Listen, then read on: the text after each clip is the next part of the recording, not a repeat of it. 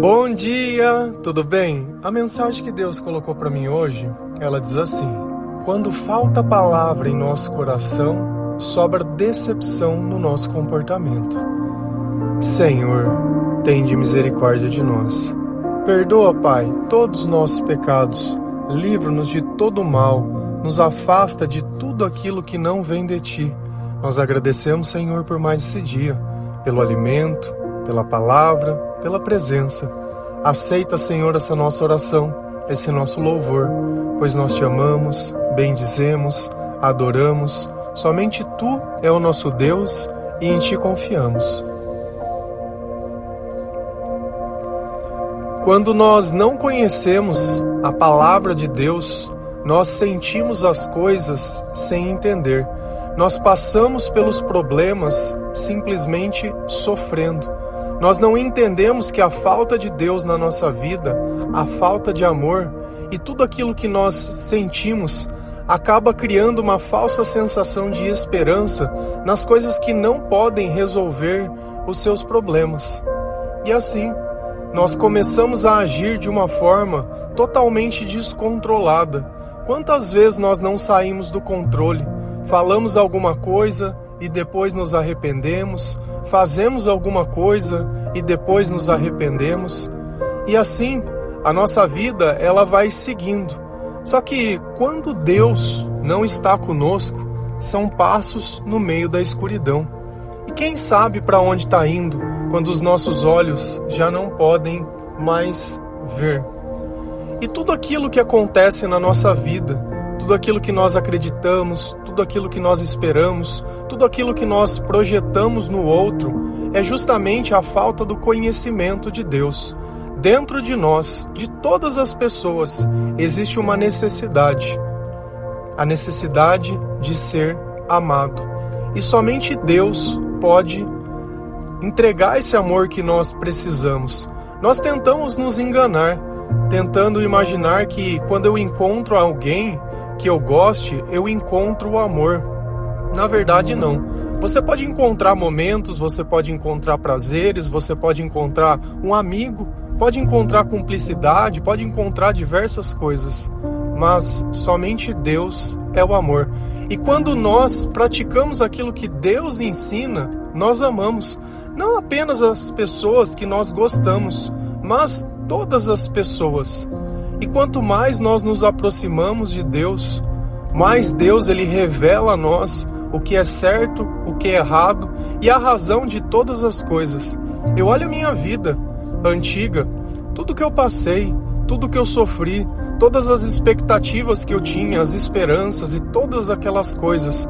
Como dependia do outro fazer uma escolha igual à minha para que a minha vida pudesse começar.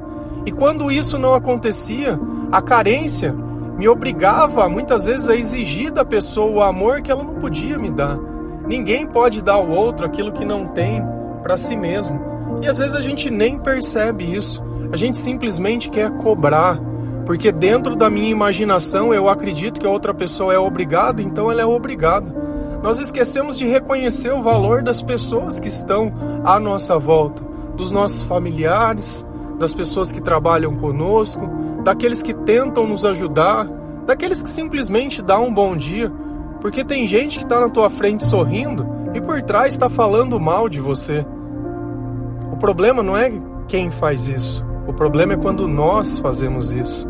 Então Jesus ele vem ditando a nós um comportamento totalmente diferente, onde não existe arrependimento das coisas que eu faço, Sabe que é você poder deitar na tua cama e dormir tranquilo, sabendo que você não fez mal para ninguém. Sabendo que você pode conversar com Deus, sabendo que você pode simplesmente estar tá ali, tranquilo, em paz, grato, sabendo o valor do prato de comida, do banho que você pode tomar, da cama que você pode deitar, da palavra de Deus que você pode ler. Esse devocional que você recebe todos os dias, ele é gratuito, para você não custa nada, mas Cristo pagou um preço muito alto para que nós pudéssemos ter essa liberdade. Então, isso é um presente que nós recebemos todos os dias. Assim como Deus ele dá uma manhã, Assim como o Senhor ele dá o ar para que nós possamos respirar, assim como o Senhor dá o seu Espírito Santo para nos influenciar a fazer as coisas certas. Talvez você olhe a sua vida e se pergunte: "Poxa, mas você está dizendo tantas coisas boas e a minha vida ela não é assim. A minha vida ela é um caos. Nada que eu faço dá certo. Sempre acontece alguma coisa ruim, sempre. Sempre tem um mas nas coisas. A felicidade ela nunca chega completa. Ela parece um balde furado. Por mais que eu coloco água dentro dele, ela sempre vaza e volta a se tornar vazio. Se a gente vai lá em Oséias 4, versículo 6, a palavra do Senhor ela diz assim: Meu povo foi destruído por falta de conhecimento. Uma vez que vocês rejeitaram o conhecimento, eu também os rejeito como os meus sacerdotes. Uma vez que vocês ignoraram a lei do seu Deus, eu também ignorarei seus filhos. Olha como, quando nós rejeitamos a Deus, quando nós rejeitamos o conhecimento, e onde está o conhecimento? Na palavra. Quando nós rejeitamos a palavra de Deus, Deus rejeita a nós. E é engraçado que ele usa a palavra sacerdote. Dá a impressão que o sacerdote vai ter que ser um padre, um pastor ou alguém ordenado para assumir um cargo dentro de uma igreja. Todos nós somos. Todos nós somos sacerdotes do Deus Altíssimo. Quando você lê a palavra de Deus, que é um livro que foi feito para os sacerdotes, e começa a entender aquele livro, você ganha as características de Deus. Se a gente olha todos os profetas que Deus levantava, nenhum fazia parte da igreja. Eram pessoas normais, pastores, pessoas que estavam ali simplesmente vivendo a sua vida, mas que Deus olhava para essas pessoas e viam que ele tinha uma inclinação para poder ouvir e obedecer aquilo que ele tinha para dizer. Você acha que Deus não fala com você? Deus fala com você o tempo inteiro. Mas você simplesmente manda ele ficar quieto? Você simplesmente quer escolher o que é o que quer ouvir ou o que não quer ouvir. Mas uma coisa é fato: a falta de conhecimento da palavra de Deus, ela destrói a nossa vida. Você queria achar um culpado. Eu acabei de encontrar um. Você. Não é o teu marido, não é a tua esposa, não é o teu pai, não é a tua mãe, não é o teu chefe, não é o cara que te enganou, não é a mulher, não é ladrão, não é o bandido, não é coisa, não é ninguém. É você. O conhecimento faltou em quem? Em você. Você não leu a palavra por quê? Ah, não tenho tempo. Eu tenho acordado às 3h40 da manhã, né? Diminui 20 minutos. Para poder sair um pouquinho mais cedo 3h40. Eu não tenho nada. Podia ficar dormindo se eu quisesse. Até as 8. 3h40. Para que você pudesse receber essa mensagem. Se isso não é amor, eu não sei o que é. Porque uma mãe, quando ela tem que acordar para amamentar um filho ou fazer qualquer coisa, você conversa com o casal no começo, nossa, eles estão destruídos. Porque eles precisam mudar a rotina deles e acordar cedo e fazer as coisas para que o filho possa receber alguma coisa. E mesmo e mesmo nós sendo tão desobedientes, mesmo nós decepcionando tanto a Deus, ele tem chamado pessoas. Você, você que tem ouvido os devocionais, que tem crido na palavra de Deus, que começou a ler a palavra de Deus, Deus está te preparando. Primeiro para reconstruir a tua vida tudo aquilo que foi ceifado, tudo aquilo que foi destruído, toda aquela dependência emocional, toda aquela humilhação do passado, tudo, tudo, tudo, tudo, tudo nada mais disso vai existir. Da mesma forma que quando eu lembro da minha vida passada, que quando eu não acreditava, de quando eu tinha depressão, eu lembro de uma forma como se aquilo fosse um filme ruim que eu assisti, mas não me dói mais nada. Nada do que eu culpava, nada do que eu fazia, porque Jesus ele veio e fez a obra. Quando Jesus cura, ele cura. Aquele que era cego começa a ver. Aquele que tinha a mão aleijada já não tem mais. Já não tem mais. Aquele que estava endemoniado já não tem mais demônio. Então a vida da pessoa ela mudou completamente. E é justamente isso que Jesus ele propõe, reconstruir a nossa vida. Mas nós precisamos passar pela palavra de Deus. Você tem o costume de ler a palavra de Deus? Eu acho ótimo se você escuta os devocionais, pelo menos dois versículos você sabe onde fica e mais diversos eu cito durante o devocional. Vai ser gostoso quando você começar a ler e falar: Nossa, isso daqui eu já tinha visto em algum lugar, isso daqui eu também já tinha visto. Então, isso eu entendo. Cara, é como se você tivesse indo na casa de alguém que você é amigo e essa pessoa conta com carinho. Nossa, eu tenho um primo que é assim, eu tenho um tio que é assado, e você chega lá e começa a ver essas pessoas. Elas estão todas lá te esperando para te ensinar a ter um bom comportamento, para que a tua vida ela já não fique mais destruída. Você poderia imaginar que a solução de todos os teus problemas sempre estiveram na tua mão ou melhor, dentro do teu coração. Porque quando falta a palavra dentro do nosso coração, sobra decepção, sobra destruição. Quantas vezes, por não saber o que fazer, nós comemos, nós bebemos, nós fumamos, nós simplesmente buscamos algo para tentar distrair os nossos pensamentos, a nossa sexualidade. Então a gente acaba fazendo coisa coisas que nos escravizam e a gente se torna escravo disso. Mas é porque dentro de nós existe uma sede de amor que só pode ser suprida com a palavra, mas a gente não entende isso e a gente começa a tentar enfiar coisas no lugar. A gente acha que vai esquecer um amor com outro. A gente não esquece o amor nunca. Nós não temos essa capacidade. Esquecer o amor é como se você falasse que pudesse prender a respiração e nunca mais respirar. Nós fomos feitos para ser amados, não por pessoas, mas pelo Senhor. E pelo Senhor estar na nossa vida, nós amamos as pessoas. Nós conseguimos entregar algo para as pessoas. E é isso que nós fazemos.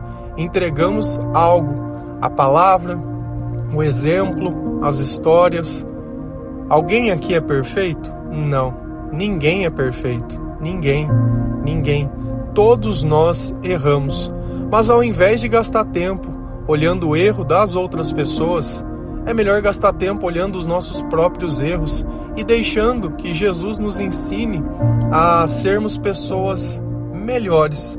Se a gente continua lendo lá em Colossenses 2, versículo 2 e 3, a palavra do Senhor ela diz assim: Esforço-me para que eles sejam fortalecidos em seu coração, estejam unidos em amor e alcancem toda a riqueza do pleno entendimento, a fim de conhecerem plenamente o mistério de Deus, a saber, Cristo. Nele estão escondidos todos os tesouros da sabedoria e do conhecimento. Quem disse isso? Foi Paulo. Para quem? Para a igreja de Colossenses. Então ele estava ali se despedindo e dizendo a razão pela qual ele insistia que aquelas pessoas elas teriam que se converter, teriam que buscar a Cristo Jesus. Em cima a gente viu uma passagem dizendo que meu povo foi destruído por falta de conhecimento.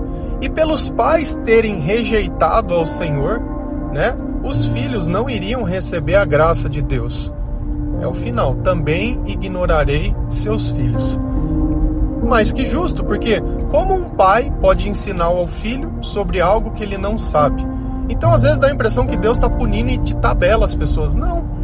É uma simples escolha. Se você é pai, se você é mãe, está na tua mão entregar o conhecimento ou a destruição. E às vezes você acha que o dinheiro vai garantir um futuro para teu filho. Quantos pais Quantos pais não gostariam de ter os seus filhos de volta? E esse filho mora dentro da casa, porém, vivem de uma forma totalmente destrutiva, porque não tem conhecimento nenhum. Dia após dia, a única coisa que eles procuram é a loucura. É uma forma de suportar a dor da falta de Deus. Principalmente se essas pessoas em algum dado momento tiveram uma mulher ou tiveram um cara e perderam essa pessoa.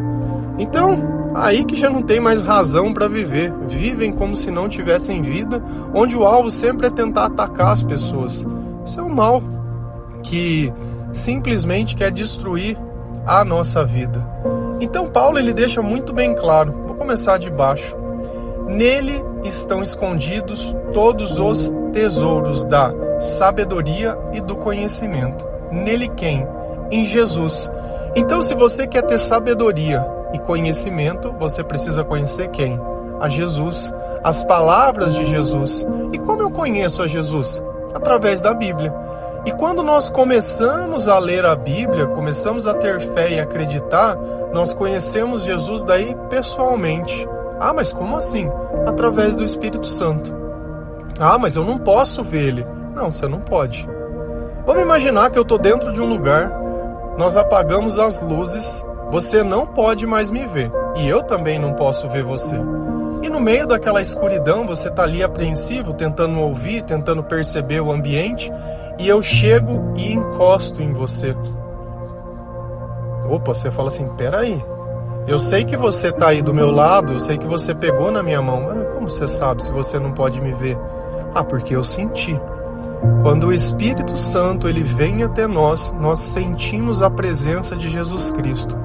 E essa presença ela é tão marcante e tão forte que nós não simplesmente sentimos, mas tudo aquilo que nós pensamos, tudo aquilo que está dentro de nós é modificado por sentimentos totalmente diferentes.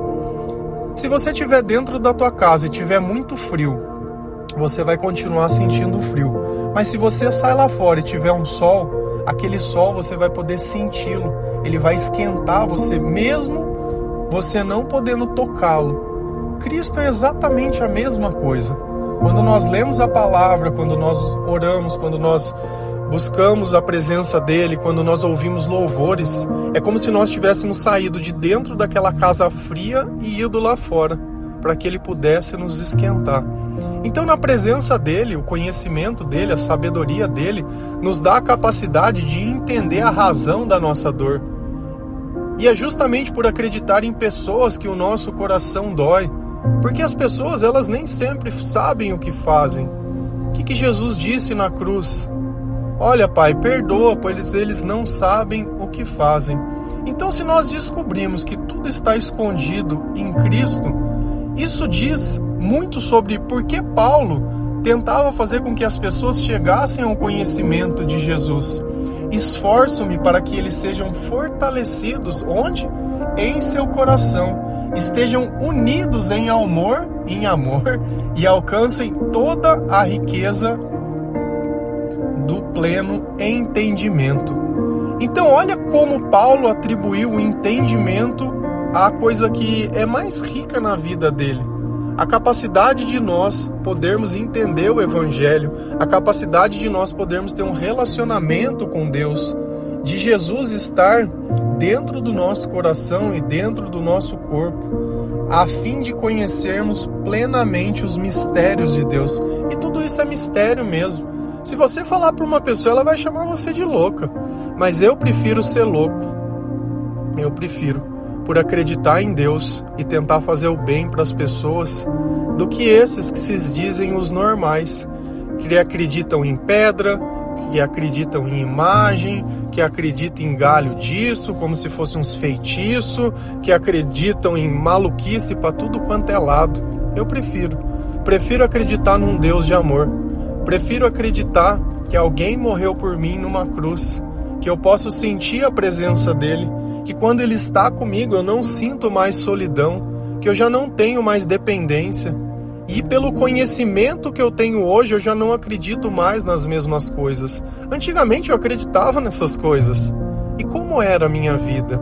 Era um mar de tristeza, era um mar de decepção, tudo que eu fazia era só procurar os meus próprios interesses. Se você falar, nossa, mas você fazia mal para alguém, só para as pessoas que eu mentia porque eu tinha algum tipo de interesse, mas era antissocial, então não ficava muito, não me importava muito com a vida das pessoas, de ficar fazendo fofoca, ficar fazendo intriga, não dava conta de viver minha própria vida.